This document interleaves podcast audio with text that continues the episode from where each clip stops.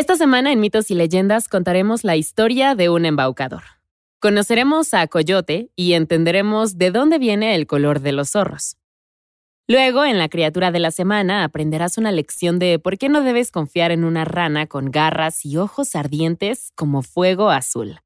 Pero supongo que eso es obvio, ¿no?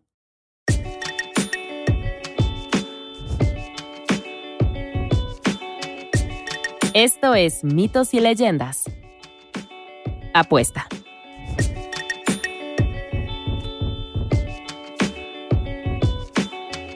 Este es un podcast donde contamos historias de la mitología y el folclore. Algunas son muy populares y aunque creas conocerlas, sus orígenes te sorprenderán. Otros son cuentos que quizá no hayas escuchado, pero que realmente deberías. En el episodio de hoy hablaremos sobre Coyote, un embaucador común de muchas mitologías nativoamericanas. No está claro si es un coyote real, un coyote antropomórfico o simplemente un hombre al que la gente llama coyote. Pero como sea que te lo imagines, la historia comienza cuando él y su amigo zorro van en busca del río.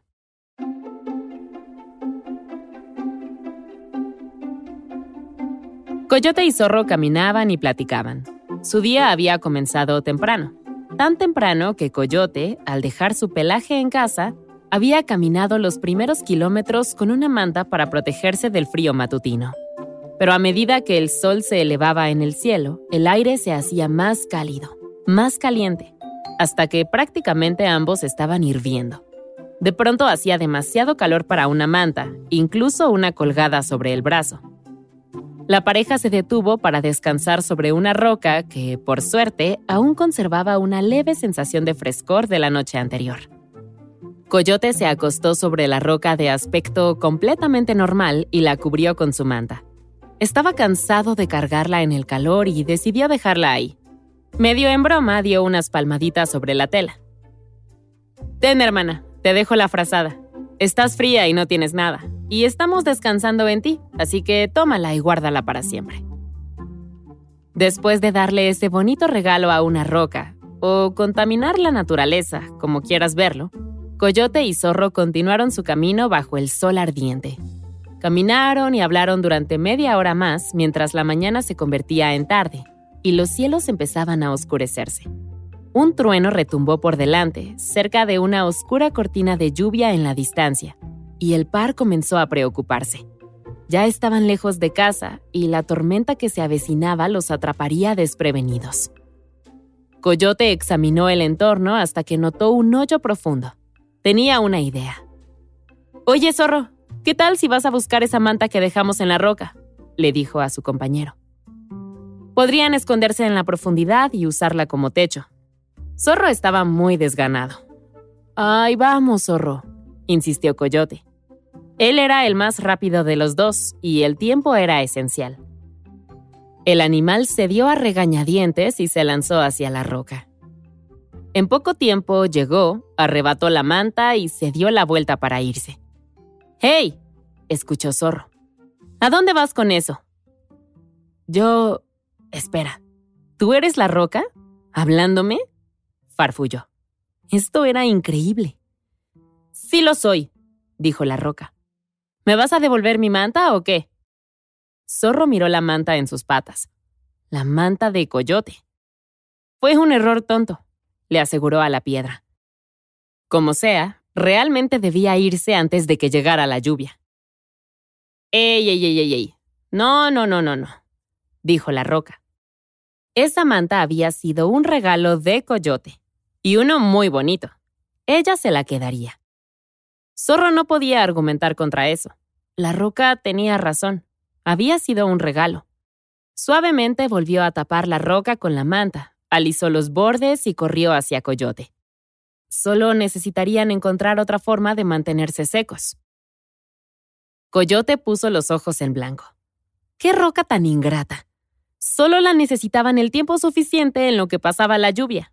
Luego volverían a cubrirla con la manta húmeda que era exactamente lo mismo que una acogedora y seca. Así que Coyote regresó a toda velocidad hacia la roca, enojado, porque ya estaba comenzando a sentir una ligera llovizna en el aire. Se acercó a su manta sobre la roca lisa y se la arrebató. ¡Hey! Esto fue un regalo, se quejó la piedra. ¿Para qué la necesitas? Has estado bajo la lluvia toda tu vida y has sobrevivido. Coyote se fue sin mirar atrás. Llegó al barranco antes de que la lluvia comenzara a caer con fuerza y solo estaba moderadamente mojado cuando él y Zorro se agacharon bajo su refugio improvisado. Juntos resistieron el clima y la tormenta pronto terminó. La pareja sacudió sus abrigos y se estiró. Entonces Coyote escurrió la manta y la arrojó a un lado. Era hora de que siguieran su camino.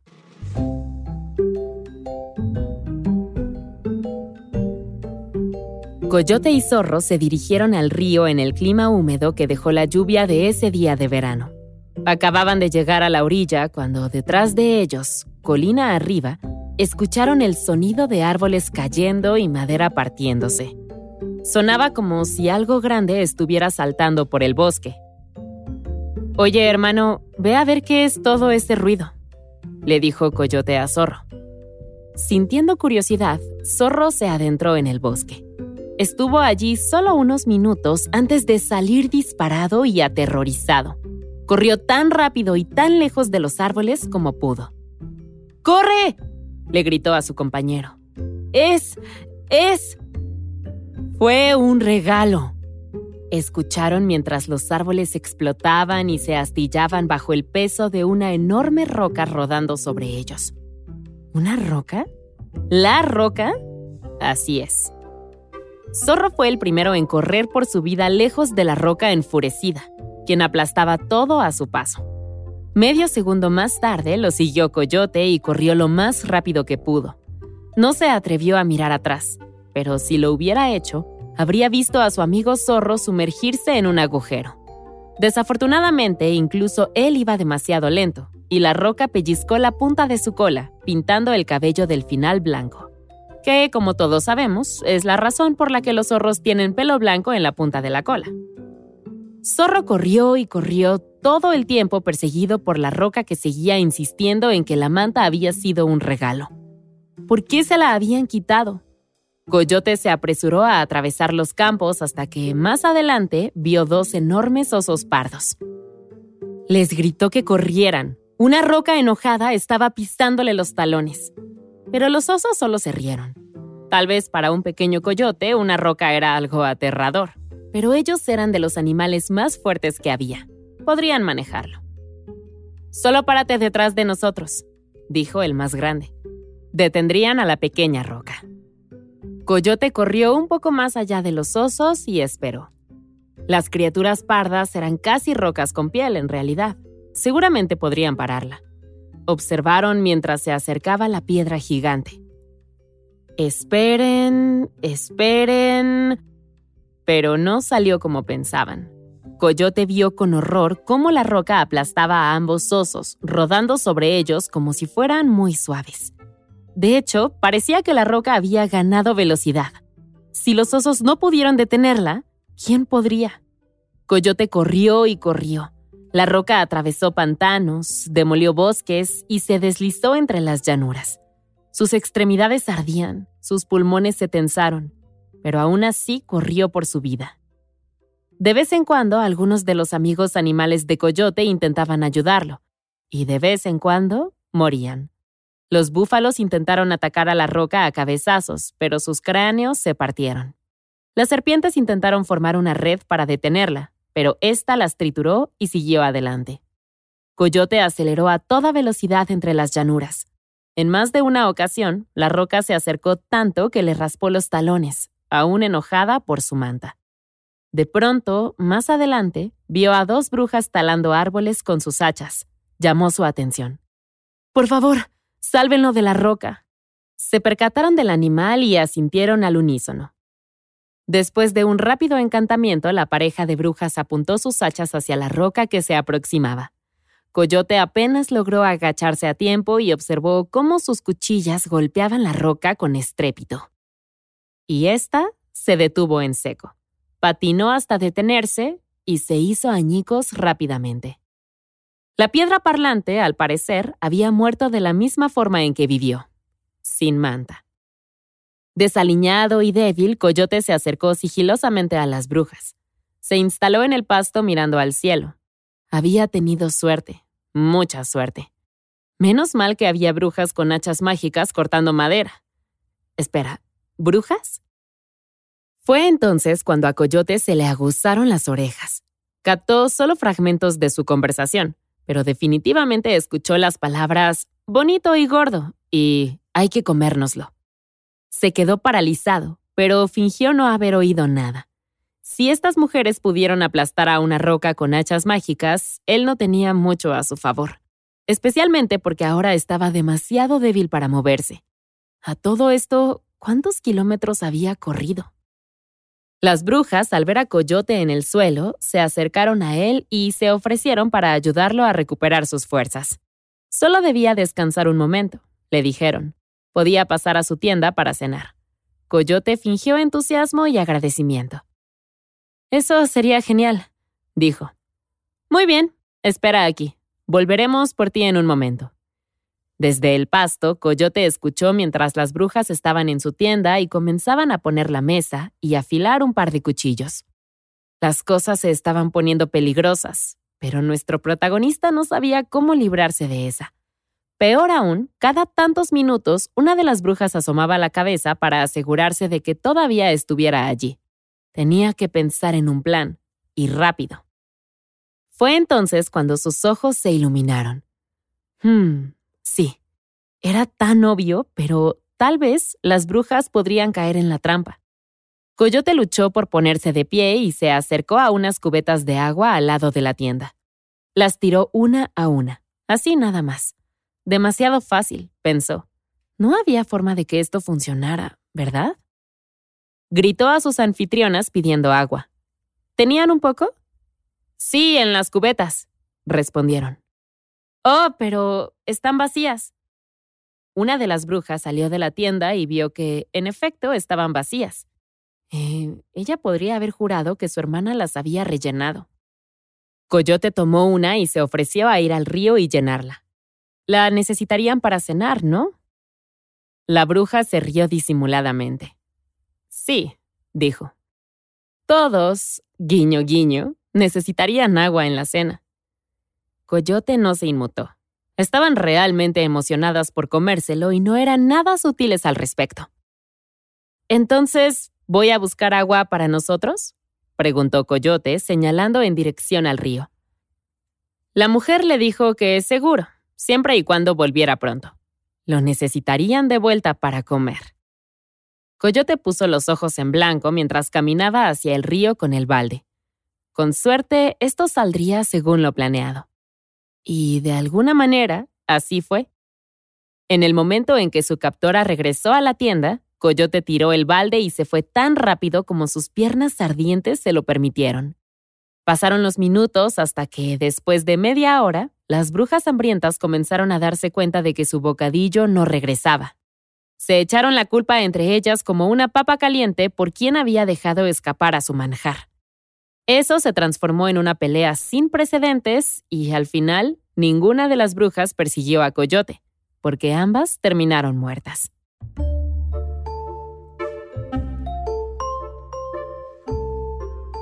Después de correr un par de kilómetros, Coyote finalmente se calmó y trotó hasta detenerse. Había comenzado a reconocer el área. Sí, después de todo estaba más cerca de casa de lo que pensaba.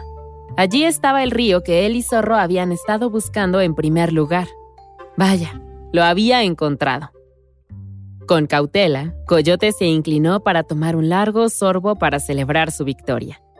Mientras bebía, notó a una manada de tortugas nadando en el agua. Era extraño porque en la orilla una de ellas tomaba el sol. Se volteó y saludó a Coyote. Te vi trotar por aquí. ¿Te gusta correr, amigo? ¿Eres muy rápido? Supongo que sí, le dijo Coyote. Bueno, estás hablando con la tortuga más rápida de todas, dijo la pequeña. Coyote sonrió. Le daba gusto conocerlo. Fingió que se le acababa de ocurrir una idea y le preguntó si querría hacer una pequeña carrera. Agarró al coyote desprevenido. ¿Una carrera? ¿Con una tortuga? Volvamos lo interesante, continuó la tortuga. Trae a tus amigos coyotes y podemos hacer apuestas. Oh, Coyote no tenía ningún problema en estafar a una tortuga con un montón de dinero. Pero incluso él tenía que decir algo. La tortuga estaba segura de que... ¿Cómo podía poner esto? ¿Era una competencia justa? Ah, ¿porque soy una tortuga? ¿Crees que soy lenta porque soy una tortuga?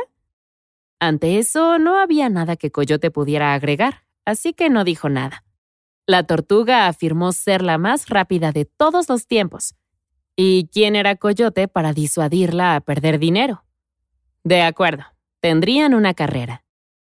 Al día siguiente, el animal llegó con todos sus amigos coyotes, listos para hacer sus apuestas en lo que parecía ser un triunfo asegurado. La tortuga, sin embargo, llegó tarde. Tarde y sola. ¿A dónde fueron todas tus amigas tortugas? Coyote preguntó con aire de superioridad. Resultó que ninguna de las amigas de la tortuga quería apostar contra un coyote en una carrera. ¡Qué inteligentes! dijo, pero la tortuga parecía imperturbable. Seguía apostando por sí misma y todos los coyotes estaban más que felices de tomar todo su dinero. En caso de su inevitable pérdida, claro. Los corredores se alinearon en la marca de salida y aunque Coyote seguía adolorido por su encuentro con la roca el día anterior, todavía se sentía seguro. Uno de los coyotes les gritó que se prepararan y comenzó la carrera. Coyote despegó y Tortuga se movía más rápido que una tortuga promedio, pero seguía siendo bastante lenta. Al poco tiempo, Coyote casi se perdió de vista. Volteó a ver a su oponente justo antes de dirigirse hacia la colina. Solo que... ¿A dónde se fue? ¿Tortuga? Miró a sus amigos coyotes que simplemente se encogieron de hombros. En ese momento escuchó un silbido por delante. Era una tortuga parada a unos 10 metros frente a él, agitando su pequeño brazo de tortuga rechoncho. Fue fácil alcanzarla, pero estaba confundido. ¿Cómo había llegado del punto A al punto B tan rápido? Coyote se detuvo para rascarse la cabeza y mirarla. Pero se había ido. ¿De nuevo? Tortuga había logrado pasarlo de alguna manera sin que él se diera cuenta, por segunda vez. Volvió a escuchar un silbido más adelante. Efectivamente era Tortuga a la cabeza, agitando ese maldito brazo. Bueno, no por mucho tiempo.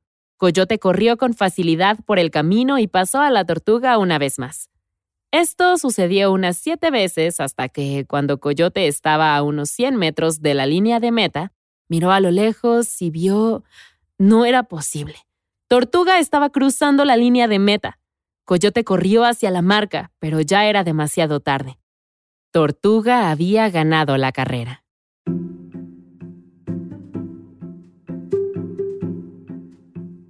Fue una gran pérdida para Coyote y eso le dolió. Le dolió mucho. Consternada, la manada de coyotes entregó su exorbitante cantidad de dinero y fulminó a Coyote con la mirada. Esto era inaceptable, por decirlo menos. Esa noche caminaría de regreso a su pueblo solo. Y así, Coyote se dirigió a casa. En el camino las nubes se acercaron y los truenos resonaron en la distancia. Cuando empezó a llover, Coyote empezó a desear. Si tan solo, si tan solo tuviera una manta. Entre todo, este fue un cuento divertido. Hasta el día de hoy, Coyote sigue siendo uno de nuestros personajes favoritos del folclore. Es uno que vemos en múltiples historias y cada vez las cosas nunca terminan tan mal para él. Simplemente tiene una forma de adaptarse a los cambios. Nunca escuchamos lo que le sucedió a Zorro después de que su cola se puso blanca. Tal vez se encuentre con Coyote más tarde para intercambiar anécdotas.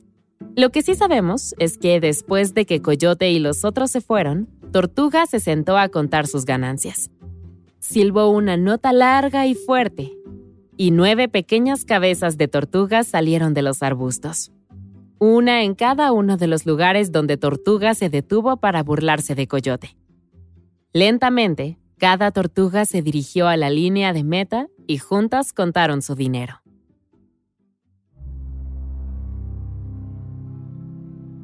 La criatura de esta semana es el Cloth de Bélgica.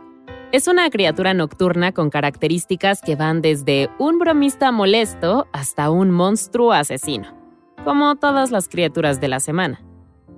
Su forma más conocida es la de un tipo de perro negro, pero puede adoptar muchas formas, incluido un gato, un murciélago, un caballo o permanecer invisible. Sin embargo, siempre que es visible, tiene los ojos brillantes, una forma fácil de detectarlo y salta sobre los viajeros solitarios en el camino por la noche, enganchándolos con sus garras. Si ves una rana con garras, huye lo más rápido que puedas, solo por ser una rana con garras, incluso si no es un cloth. Esta criatura tira zarpazos a la víctima, y entre más intentan resistir, más agresiva se vuelve, hasta que aplasta a su oponente por completo, o la persona muere de agotamiento. ¡Qué divertido! El lado bromista de esta criatura es aún más divertido. Este tipo de cloth toma la forma de cosas agradables, como un árbol con una sombra maravillosa. Si decides tomar un descanso en un día caluroso, te agarrará, te aventará alto en el aire y te mantendrá en las nubes riéndose de tu rostro aterrado. Pero ten cuidado, el cloth también puede parecer un caballo olvidado. Si alguien se acerca a darle de comer o a cepillarlo, hará señas al ayudante para que se suba a su lomo. Una vez que la persona esté arriba de él, el caballo despegará, galopando hacia el río a toda velocidad. En la orilla patinará hasta detenerse, aventando a su jinete al agua. Cuando éste emerge con el ceño fruncido, encontrará al Cloth, todavía en forma de caballo, riendo histéricamente y golpeando el suelo. En pocas palabras, no te acerques a los animales con garras y ojos ardientes como fuego azul en la carretera por la noche. Y no descanses debajo de árboles o ayudes a los animales hambrientos. Eso es todo por esta semana. Mitos y Leyendas es un podcast de los creadores de Myths and Legends y Sonoro. Todas las historias y los episodios se basan en la exitosa franquicia de podcast Myths and Legends de Jason y Carissa Weiser. Nuestro tema principal es de la banda Broke for Free y la música de la criatura de la semana es de Steve Combs. Existen enlaces a más música en las notas del podcast. La producción corre a cargo de Alex González, Mitzi Hernández, Esteban Hernández Tamés e Israel Pérez, con el ensamblaje de Ricardo Castañeda para Sonoro Medio. Yo soy Vale Estrada y también me hago cargo de la adaptación al español. Muchas gracias por escucharnos y nos encontramos hasta la próxima.